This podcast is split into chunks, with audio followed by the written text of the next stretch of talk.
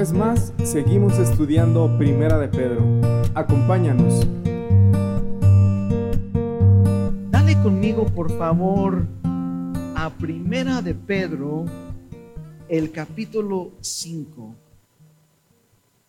Primera de Pedro, el capítulo 5.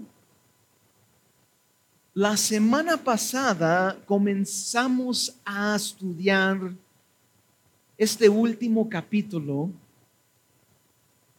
Y en este último capítulo de Primera de Pedro, el capítulo 5, estamos mirando las últimas palabras del apóstol Pedro a la iglesia en la región uh, conocido el día de hoy como Turquía, en Asia Menor, así es lo como lo llamaban en ese entonces.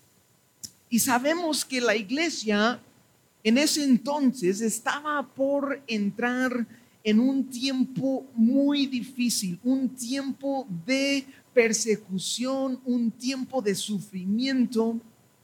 Y, y esta idea, el tema de sufrir o el tema de sufrimiento, en estos cinco capítulos, el apóstol Pedro toca el tema más de 20 veces. Entonces, puedes dar cuenta que hay, un énfasis enorme acerca de sufrir o de sufrimiento.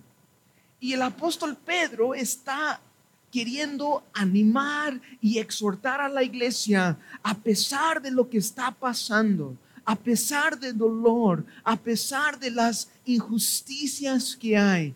Mantenga tus ojos puestos en Jesús porque en Cristo Jesús tú y yo tenemos una esperanza viva.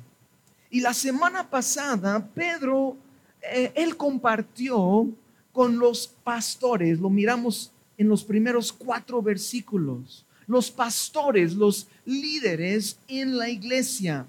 Y Pedro también era pastor y él recibió directamente del Señor Jesús de qué era su chamba como pastor.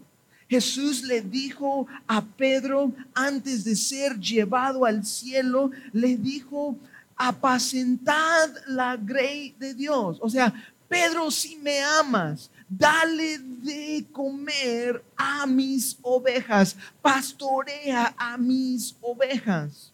Y la semana pasada miramos eso, tres puntos principales qué significa o cómo se ve cuando un pastor apacienta el rebaño de Dios. Y miramos número uno, dar de comer.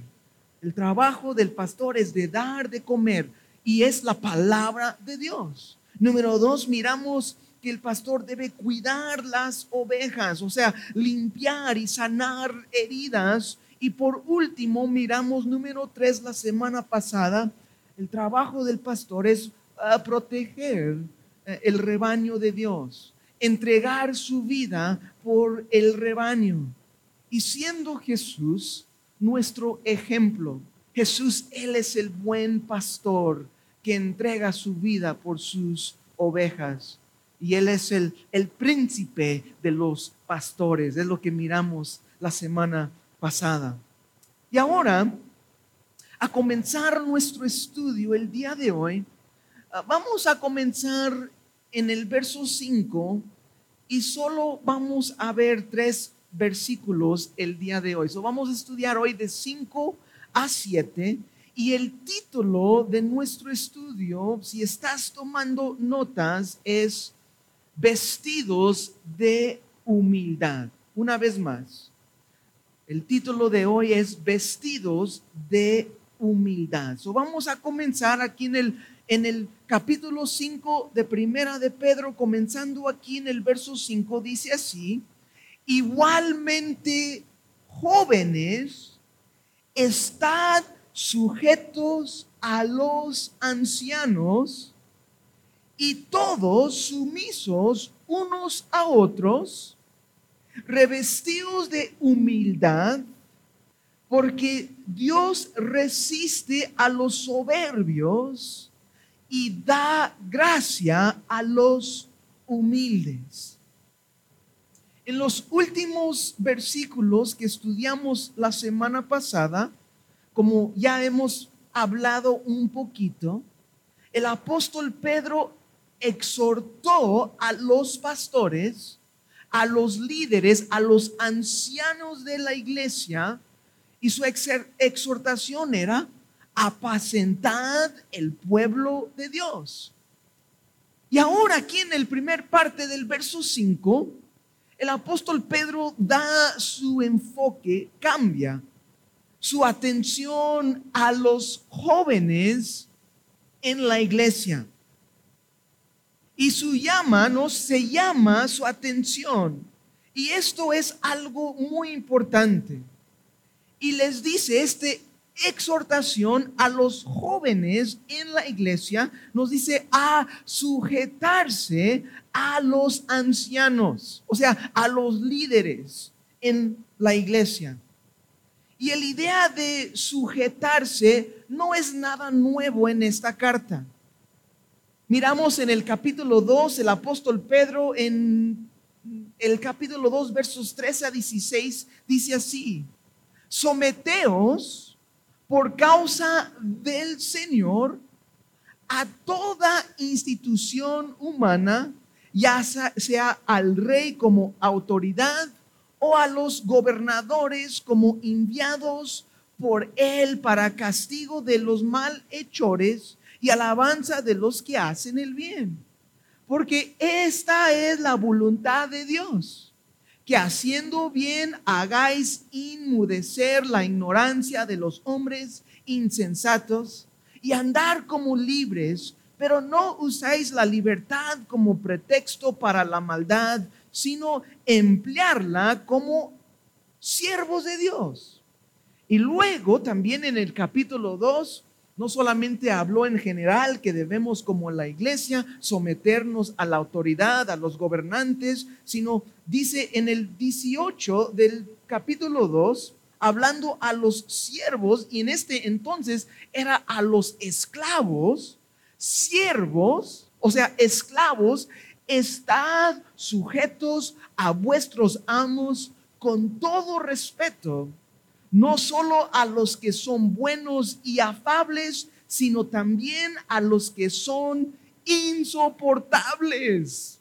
Y luego en el capítulo 3 miramos esta exhortación a las esposas. Dice en el capítulo 3, verso 1 de Primera de Pedro, dice, así mismo vosotras mujeres, estad sujetas a vuestros maridos, de modo que si algunos de ellos son desobedientes a la palabra, pueden ser ganados sin palabra alguna por la conducta de sus mujeres.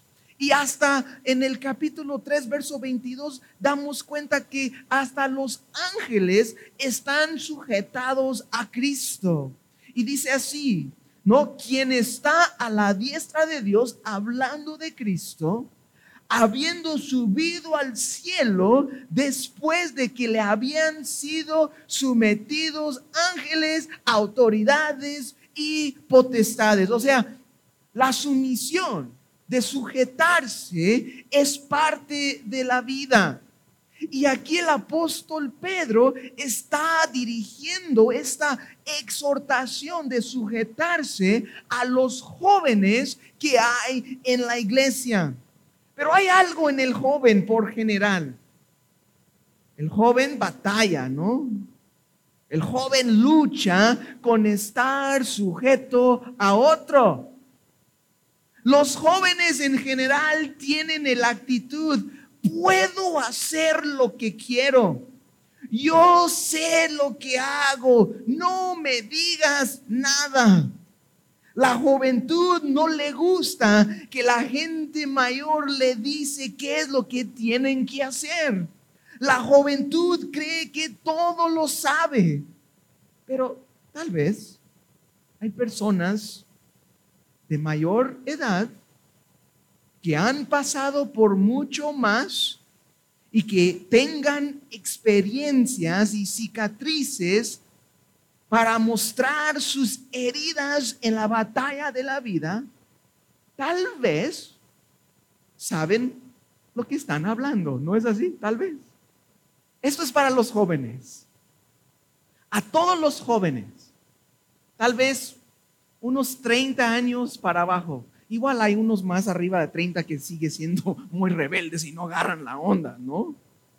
Pero a todos los jóvenes, igual jóvenes cristianos, jóvenes y adolescentes de Capilla Calvario, a los que están confiando, a los que están esperando en Dios, que Dios los va a usar sus vidas en una manera extraordinaria. Eso creo.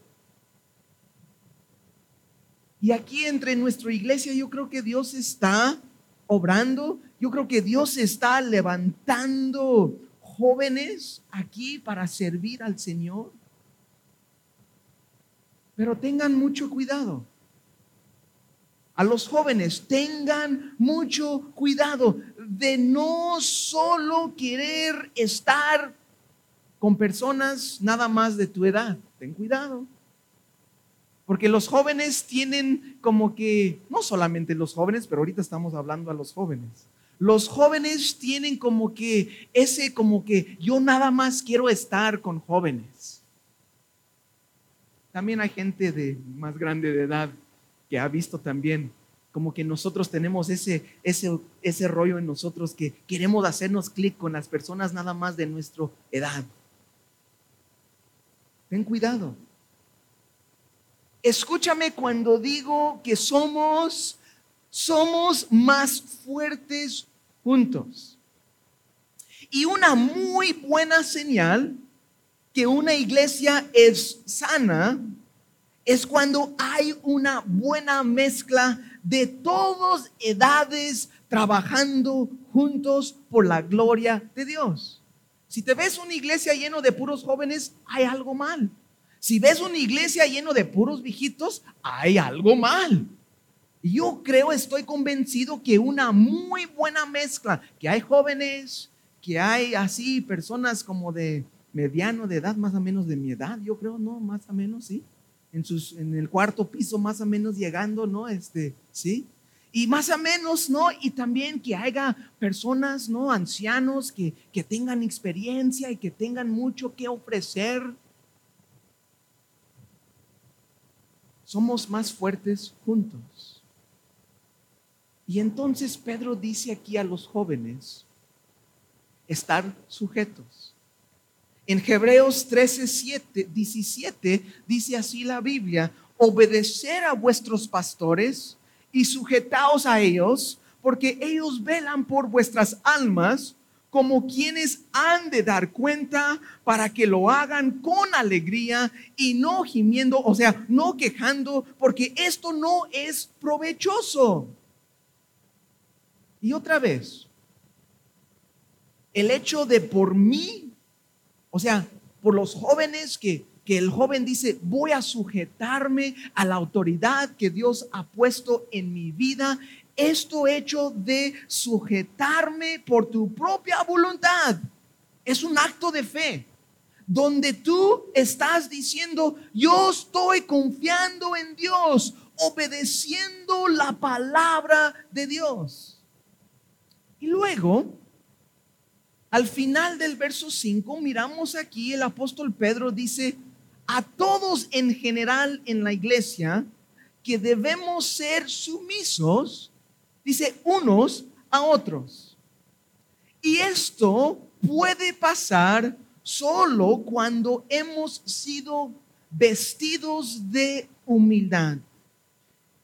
En Filipenses capítulo 2 versos 3 y 4 el apóstol Pablo escribió esto y dijo así, nada hagáis por contienda o vanagloria, antes bien con humildad, estimándonos unos a otros como superiores a sí mismos, no mirando cada uno a lo suyo propio, sino cada cual también por lo demás lo ha escuchado de esta manera.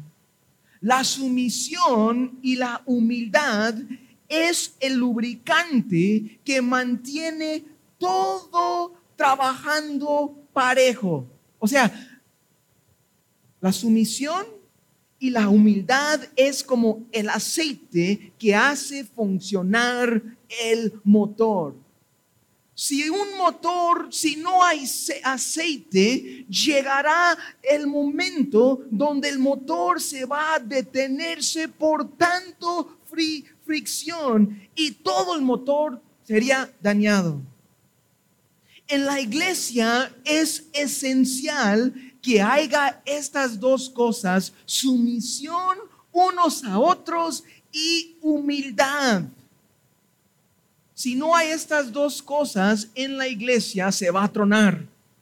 Vamos a, a, pasar situaciones difíciles, vamos a hacernos enojar, vamos a causar tanta fricción que se va a tronar si no hay sumisión y humildad. Tenemos que aprender a adaptarnos y tenemos que ser vestidos de humildad. Tenemos que pensar en los demás. Tenemos que no hacer nada por contienda o vanagloria. Antes bien, con humildad debemos estimarnos unos a otros como superiores a sí mismos.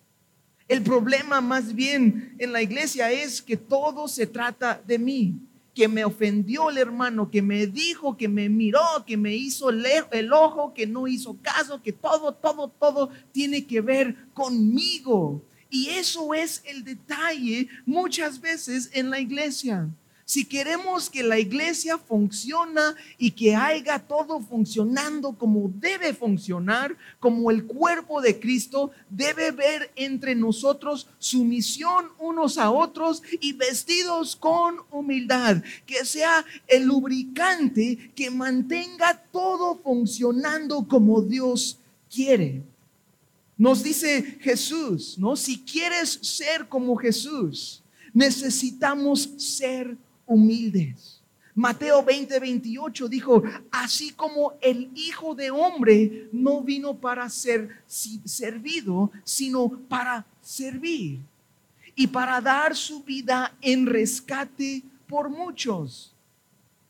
Un pastor eh, hace muchos años atrás, Andrés Murray, él dijo esto acerca de la humildad.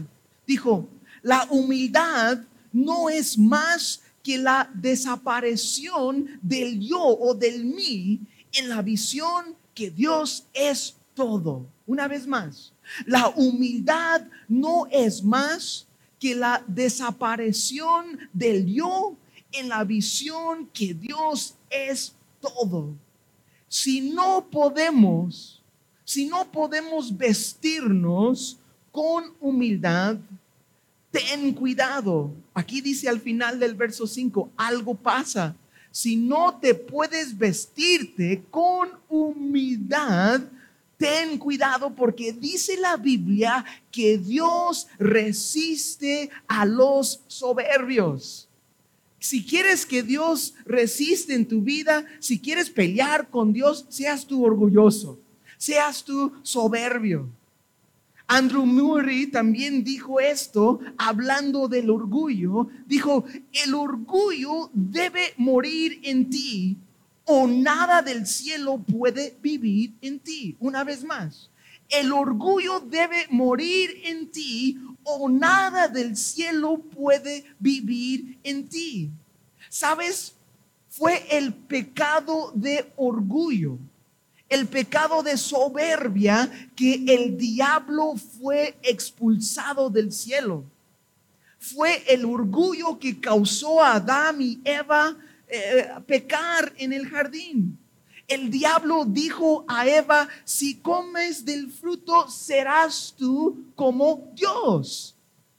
El amor a yo, el amor a mí tiene su raíz en el orgullo el orgullo y la soberbia, si de verdad analices todo el pecado, todo el pecado, el raíz de todo maldad viene de orgullo. Pero también la humildad es la raíz de todo virtud. ¿Sí? El orgullo es el raíz de todo pecado, pero igual la humildad es la raíz de todo virtud. Y luego en el versos 6 y 7 seguimos. Dios resiste a los soberbios y da gracia a los humildes. Entonces verso 6 dice, humillaos pues bajo la poderosa mano de Dios para que Él os exalte cuando fuera tiempo. Verso 7 echando toda vuestra ansiedad sobre Él, porque Él tiene cuidado de vosotros. El idea es, ve como Dios da gracia al humilde. Ve. Ve como Dios está dando esta gracia, ¿no? Entonces, humíate en la presencia de Dios.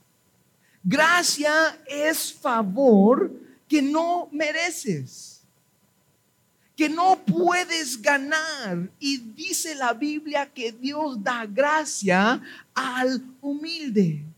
Y aquí Pedro, cuando está diciendo, humillamos bajo la poderosa mano de Dios, Aquí Pedro está dando una referencia en el Antiguo Testamento.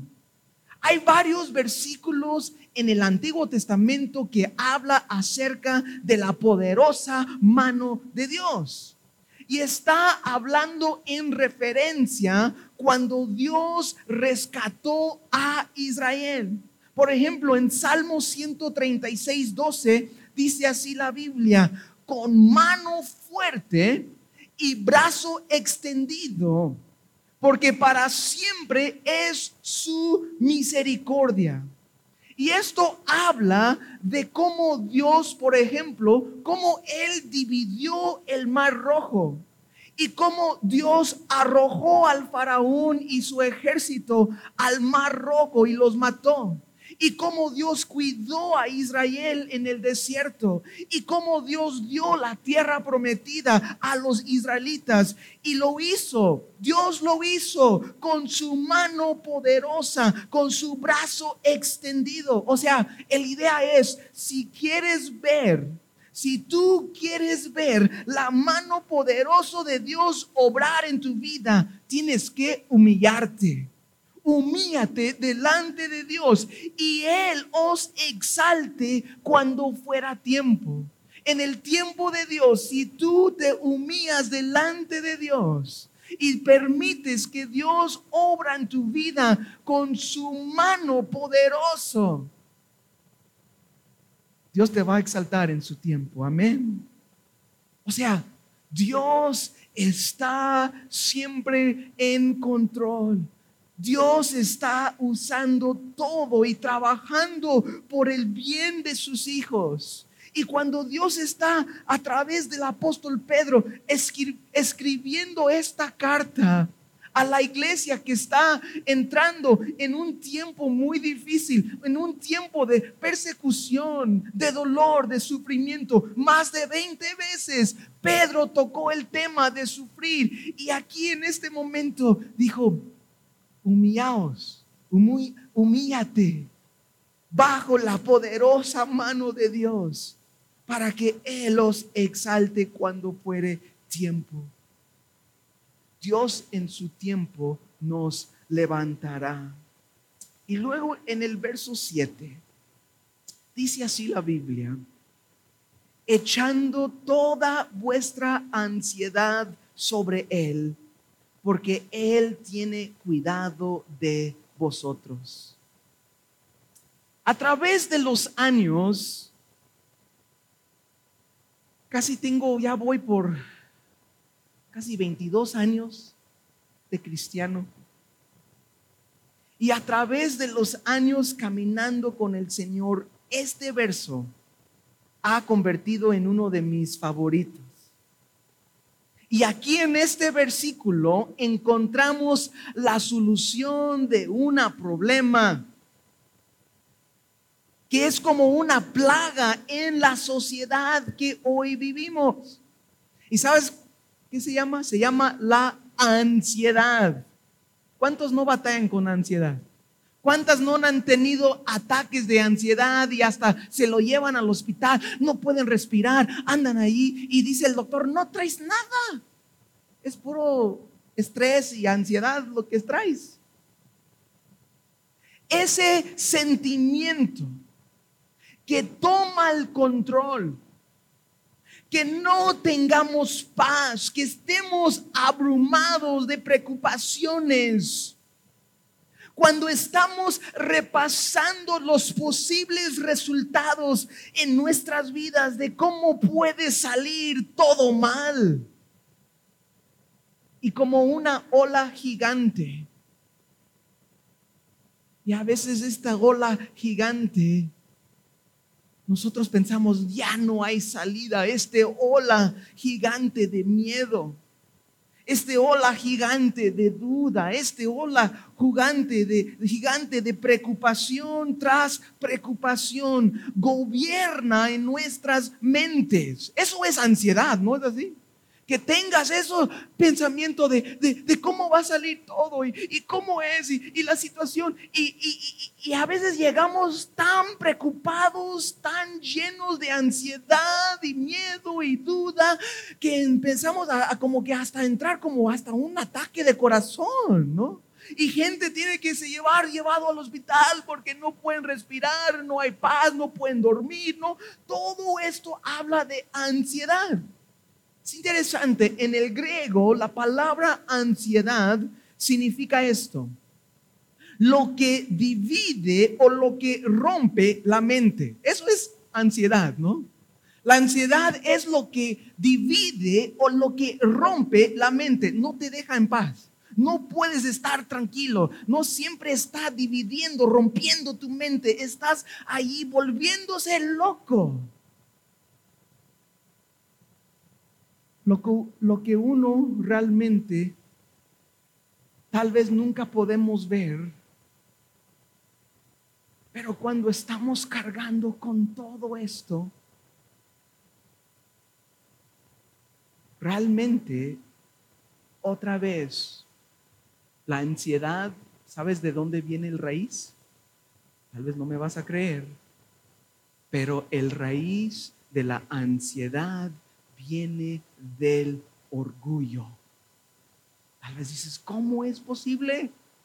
Bueno, cuando estamos tan ansiosos, cuando estamos tan preocupados que nuestra mente y nuestro corazón está siendo dividido y rompido por las preocupaciones que hay, lo que estamos diciendo, estamos diciendo a Dios que yo soy autosuficiente.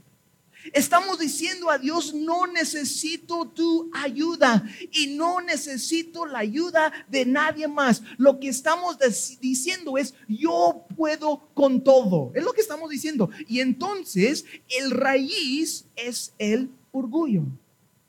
Entonces, ¿cuál es la solución a la ansiedad, a la depresión, todo esto, no? Las preocupaciones, ¿cuál es la solución? Si realmente entiendes esto, tu vida puede cambiar. Es humillarte delante de la presencia de Dios. Humíllate delante de la presencia de Dios. Y debemos, dice aquí la Biblia, debemos echar, o sea, debemos tirar hacia Dios todos nuestros ansiedades, todos nuestros miedos, todas nuestras preocupaciones, todas nuestras dudas, tenemos que darlos a Dios. Dásela a Dios. No sé por usted, pero yo no quiero cargarlo más. No sé por usted, pero mis ansiedades son muy pesados para mí cuando yo comienzo a pensar en cosas y cuando yo pienso a, a, reflexionar cómo están las cosas y cómo está la economía y, qué va a pasar con mis hijos y, cómo van a salir adelante y, este rollo de COVID y, que hay otro cepa y, cómo es esto y, el cáncer, ¿no? Tal vez tengo cáncer, no me siento bien, me duele la cabeza, ¿no? Todas estas cosas. No sé por usted, pero yo la verdad yo no lo puedo cargar. Me vuelvo loco. Y yo quiero llegar delante de Dios y quiero echar a Él todas mis preocupaciones, todas mis ansiedades. Y tengo que humillarme delante de Dios para hacerlo. Porque cuando tú estás llevando las cargas, cuando tú estás llevando tus propias ansiedades y miedos y preocupaciones, tú estás diciendo a Dios, yo puedo y no te necesito. Y el raíz es el orgullo. Entonces la solución es humíate delante de Dios. Y ahí le dices a Dios, yo no puedo con esto. Y le dices a Dios, Dios, ten tú, lleva mi carga, por favor, mis ansiedades, porque yo no puedo. Y dice aquí la Biblia, dice, me encanta, dice, echar toda vuestra ansiedad sobre Él. O sea, no solamente echar, el idea es tíralo, ¿no? Viéntaselo a Dios, ¿no? Viéntaselo a Dios. Ponte en tu cuartito solo cuando no hay nadie allí y levanta lo que traes en tu espalda, ¿no? Y se lo vientas a Dios. Porque si alguien más te ve así por fuera, van a decir, este está loco, ¿qué está haciendo? ¿No? Por eso le digo, hazlo así, que nadie te ve. En tu cuarto, solito, donde estás orando, buscando a Dios. Y, y viéntaselo a Dios. ¿Por qué? Dice, porque Él tiene cuidado de vosotros. Amén. Dios quiere cargar todas tus cargas. Él quiere cargar tus cargas. Él quiere encargar de ti. Para cerrar nuestro estudio hoy, en Mateo capítulo 11, versos 28 a 30, Jesús dijo así. Jesús dijo, venid a mí todos los que estáis trabajados y cargados. ¿No es? ¿No eres tú? Jesús dice, venir a mí todos los que estáis trabajados y cargados. Y luego dice, y yo os haré descansar.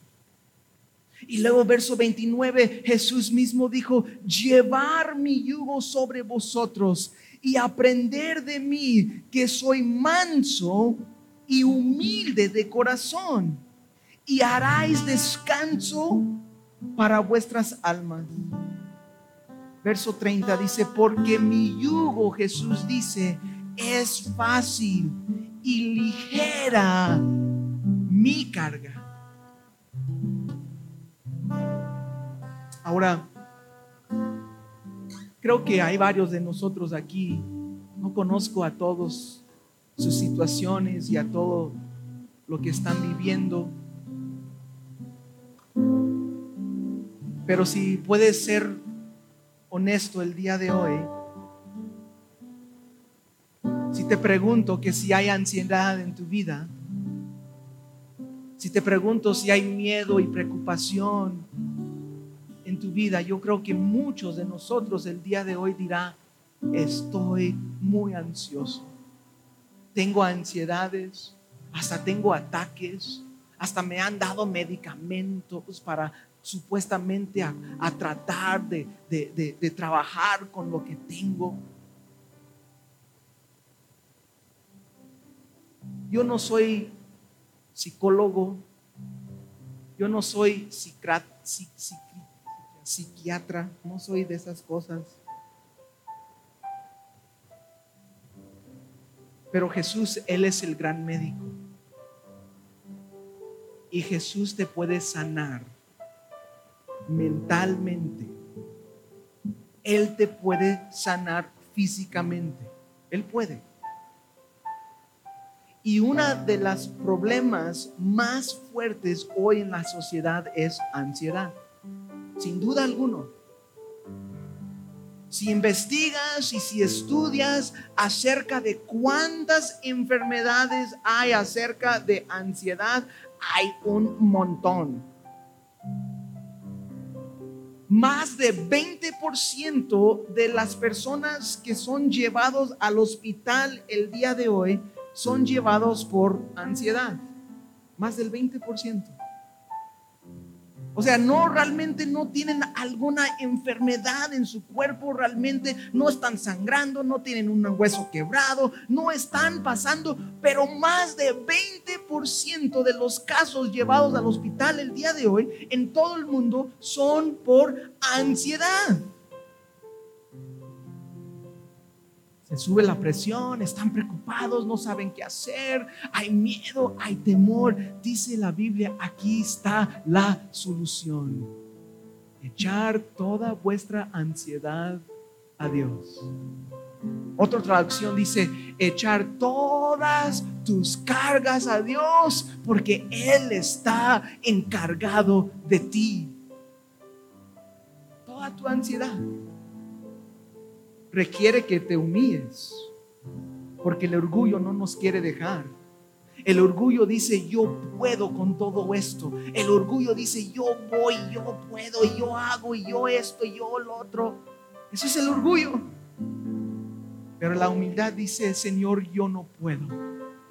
La humildad dice, Señor, estoy necesitado de ti.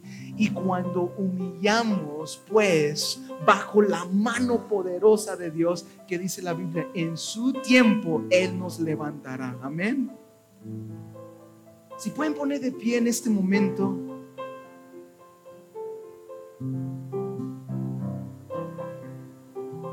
Jóvenes, sujetaos a los ancianos. Permitimos que Dios obra, que dejamos que Dios sea glorificado en medio de todos nosotros. Nosotros como iglesia necesitamos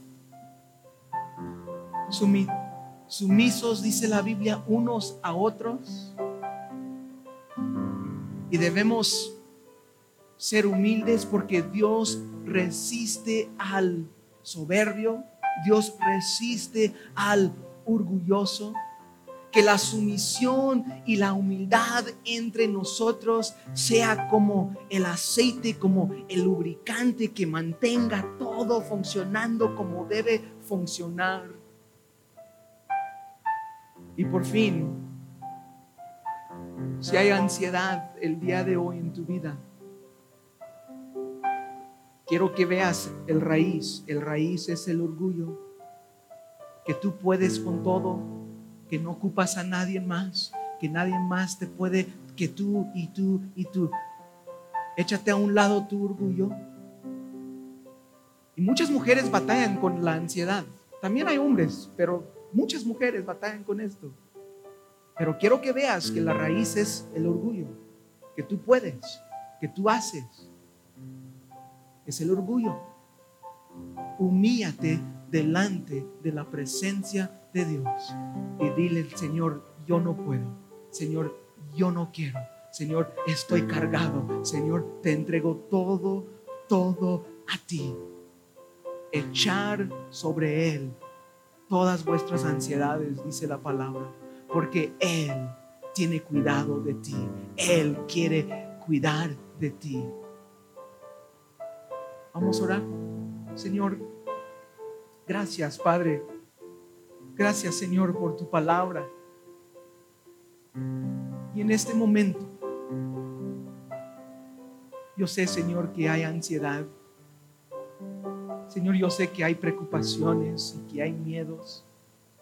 Y a veces, Señor, se ve como gigantes en nuestras vidas.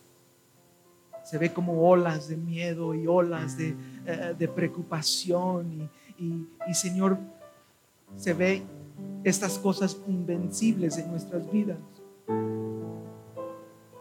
Pero Dios, tu palabra nos dice Jesús, tú nos invitas, venir a mí, todos los que estáis trabajados y cargados, y yo os haré descansar. Porque tu yugo, Señor, es fácil. Y ligera, Señor, es tu carga. Espíritu Santo, sana hoy mentes y corazones. Que esta ansiedad que ha estado eh, dividiendo y rompiendo nuestras mentes, en el nombre de Jesús, sana hoy, Señor. A través de cada hermano, de cada hermana, Señor, nos humillamos hoy delante de ti y confesamos, Señor, el pecado de nuestro orgullo, de que nosotros podemos, que nosotros cargamos, que nosotros hacemos. Y venimos hoy, Señor, arrepentidos de nuestro orgullo, Señor, y confesamos hoy que no nos podemos hacerlo más, no podemos cargarlo más, Señor. Pero tú nos invitas a echar sobre ti todas nuestras ansiedades. Y hoy por fe, Señor, tomamos tu palabra y lo aplicamos a nuestras vidas. Y hoy por fe, Señor, te echamos a ti todas nuestras cargas, todos nuestros miedos, todas nuestras preocupaciones. Señor, llévalos y obra, Señor, conforme a tu voluntad. Estamos seguros en tus manos. No tenemos que caminar con miedo, con temor, con preocupación. Simplemente podemos experimentar tu paz el paz que sobrepasa todo entendimiento. Aún en medio de la tormenta, aún en medio de la enfermedad, aún en medio de dificultad, Señor, podemos experimentar tu paz. Es tu promesa, Señor, para los hijos de Dios. Y hoy, Señor, lo recibimos. Y hoy, Señor, queremos caminar conforme a tu voluntad. Llénanos de tu paz, Señor. Te lo pedimos todo esto en el nombre de Jesús. Amén. Amén, hermanos. Pues el Señor te bendiga. Que el Señor haga su rostro resplandecer sobre ti. Que el Señor llena tu vida con su paz. No hay que caminar con ansiedad con preocupaciones, con miedos. Tenemos un Dios que nos ama. Amén. So que el Señor te usa, el Señor te lleva con tus familiares, con tus amigos, con tus vecinos, con tus compañeros de trabajo y que el Señor usa tu vida para su gloria. En este momento vamos a recibir nuestros diezmos y ofrendas y aquí en Capilla Calvario no damos al Señor bajo obligación o bajo presión, simplemente lo hacemos por amor a Dios. Dios los bendiga hermanos.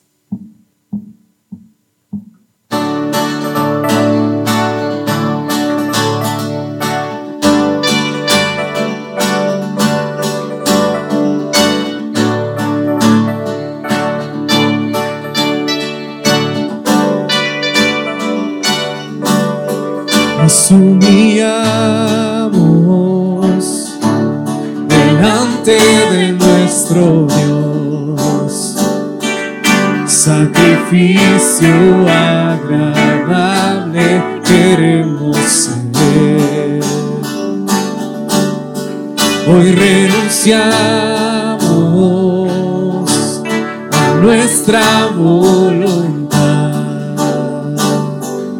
su palabra es nuestra guía al caminar.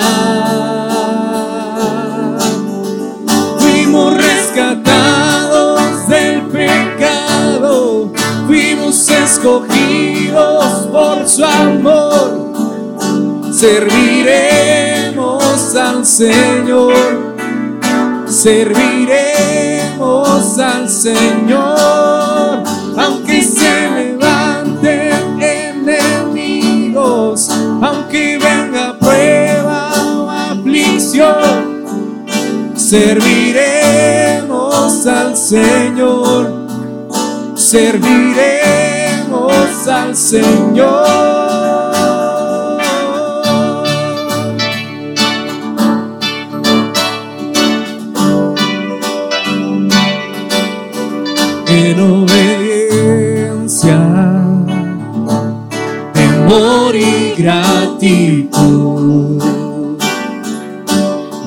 Nos rendimos ante aquel que nos llamó. Pueblo adquirido a precio de sangre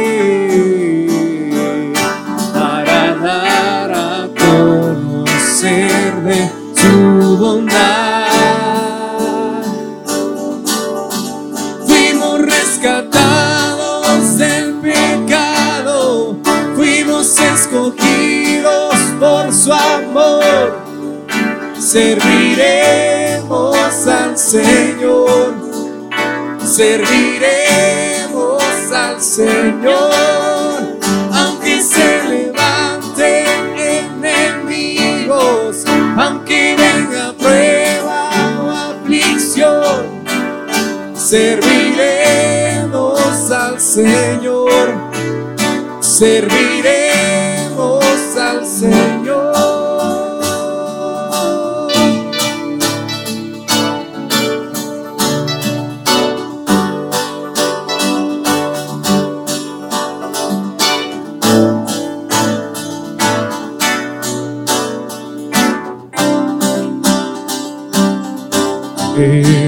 Decidido seguir a Cristo. He decidido seguir a Cristo. He decidido seguir a Cristo no vuelvo atrás, no vuelvo atrás. Fuimos rescatados del pecado, fuimos escogidos por su amor. Serviremos al Señor, serviremos al Señor aunque se levanten aunque venga prueba o aflicción, serviremos al Señor, serviremos al Señor.